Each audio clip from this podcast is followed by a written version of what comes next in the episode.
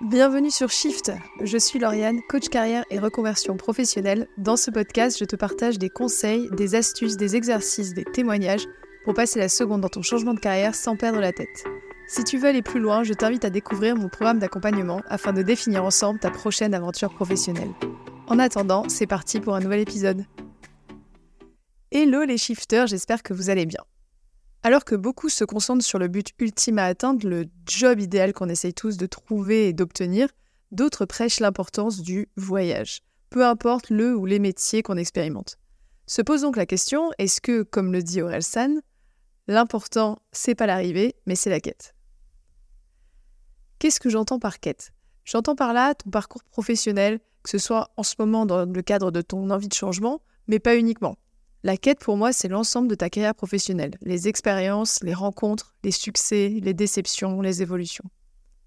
Car oui, j'ai tendance à penser que la quête, c'est le plus important, que ton parcours, ton exploration, tes expériences, tes rencontres sur le chemin sont clés, encore plus que d'obtenir le job de tes rêves. J'adore utiliser cette métaphore de l'explorateur. Imagine que tu es un pirate des mers, Jack Sparrow sur ton Black Pearl ou Luffy sur ton Vogue Mary tu pars à la recherche du plus grand trésor caché au bout du monde. Et eh ben imagine que ce trésor, ce soit le job de tes rêves. Est-ce qu'il n'y a que ça qui compte? Ou est-ce que finalement, la saveur du voyage, ce qui fait que tu auras des anecdotes à raconter, ce qui fait qu'on va faire des films sur ton histoire, c'est pas justement la quête? Vois chaque île que tu croises comme une de tes expériences professionnelles, où tu apprends des choses, où tu vis des expériences positives, où tu vis des challenges, tu rencontres des nouvelles personnes et dont tu repars riche de l'expérience vécue. Eh bien, ta carrière, c'est la même chose. L'exploration de différentes îles professionnelles en quête de ton île au trésor. La quête, c'est aussi profiter du moment présent. Arrêter de rester bloqué dans le passé, mais sans non plus faire de prédictions sur l'avenir. C'est rester dans le concret, ouvert à toutes les opportunités que tu peux découvrir sur ton chemin. Parfois, la quête, c'est inconfortable. Mais en te concentrant sur le présent, tu te concentres sur le prochain pas à faire plutôt que d'être paralysé par la montagne qui te sépare potentiellement de ton objectif de carrière. Alors, comment profiter au mieux de la quête?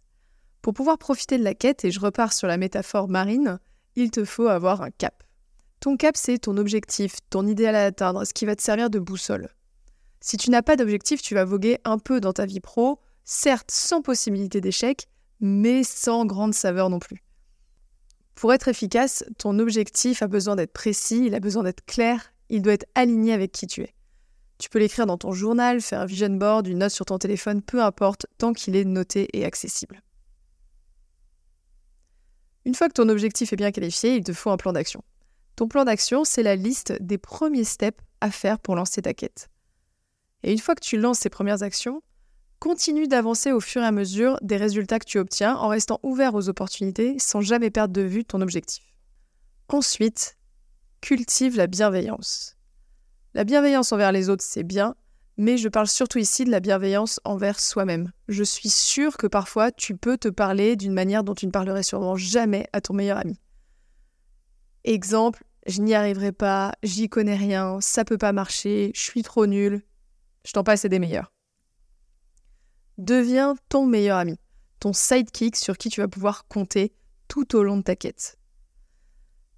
De plus, qui dit profiter du voyage dit aussi profiter des challenges et des échecs potentiels. En cultivant la bienveillance, tu arriveras mieux à voir tes épreuves comme des moyens d'apprentissage en repérant ce que tu peux changer et améliorer et quelle autre direction tu peux suivre. En résumé, ton parcours professionnel avec ses hauts et ses bas, ses détours, ses rencontres et ses découvertes c'est l'essence même de ta carrière professionnelle. Profite de chaque étape à fond et je te souhaite que ta quête personnelle soit aussi épique que celle des plus grands pirates.